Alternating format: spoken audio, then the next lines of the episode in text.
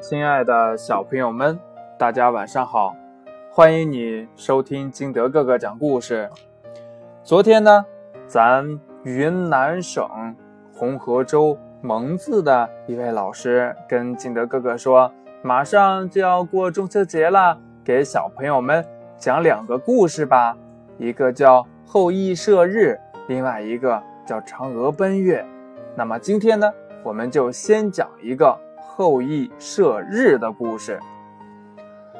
传说古时候，天空曾有十个太阳，他们都是东方天帝的儿子。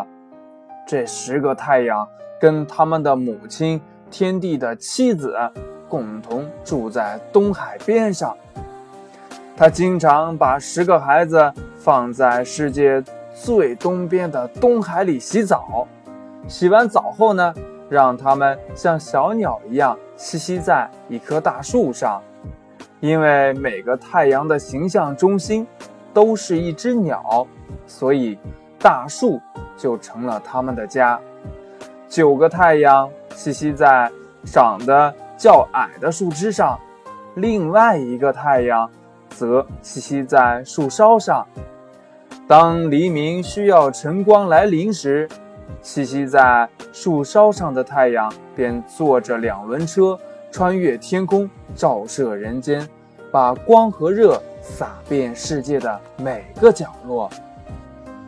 十个太阳每天一换，轮流当值，秩序井然，天地万物一片和谐，人在大地上生活的非常的幸福和睦，人和人像邻居朋友那样。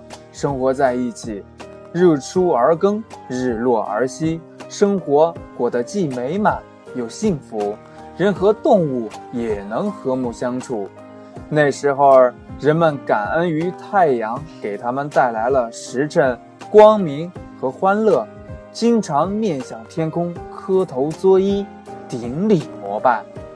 可是，这样的日子过长了，十个太阳就觉得很无聊。他们想要一起周游天空，觉得肯定很有趣。于是呢，当黎明来临的时候，十个太阳一起爬上了双轮车，踏上了穿越天空的征程。这一下，大地上的人和万物就受不了了。这你想想，十个太阳啊，像十个大火球一样。他们一起放出的热量，把大地都烤焦了，烧死了许许多多的人和动物，森林着火了，所有的树木、庄稼和房子都被烧成了灰烬。那些在大火中没烧死的人和动物呢？猪突狼奔，四下流窜。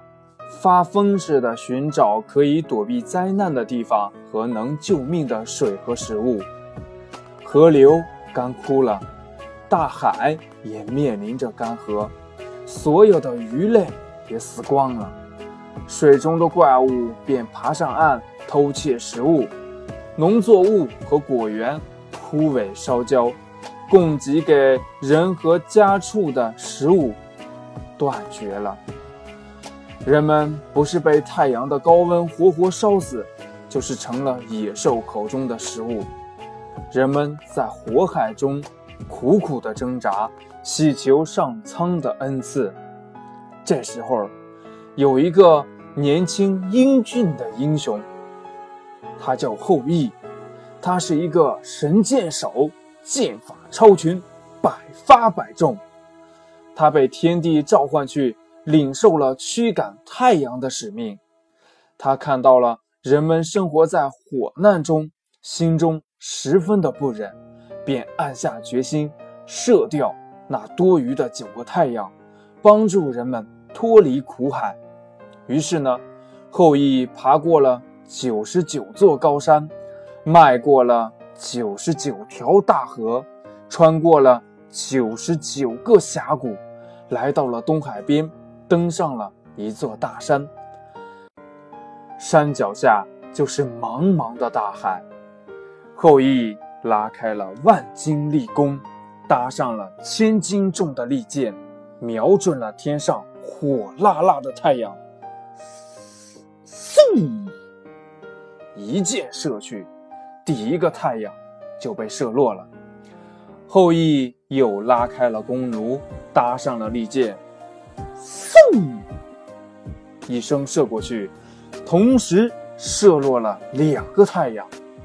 这下天上就还剩了七个太阳，瞪着红彤彤的眼睛看着后羿。后羿感到这些太阳仍很焦热，又狠狠地射出了第三支箭。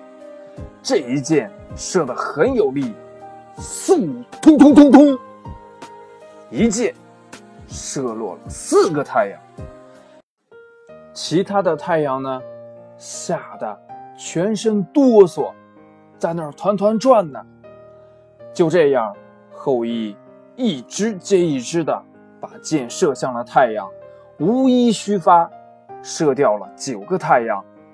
中了箭的九个太阳。一个接一个的死去，它们的羽毛纷纷落在地上，它们的光和热一点一点的消失了，直到最后剩下的一个太阳。他怕极了，就按照后羿的吩咐，老老实实的为大地和万物继续贡献光和热。从此，这个太阳每天从东方的海边升起。晚上从西边的山上落下，温暖着人间，保持万物的生存，人民的安居乐业。故事讲完了，亲爱的小朋友们，到明天早上的时候，如果是晴天，你也可以看一下日出，看我们的太阳是不是从东边升起，从西边落下呢？如果不是的话，赶紧告诉后羿，让他教训一下这个太阳，好不好？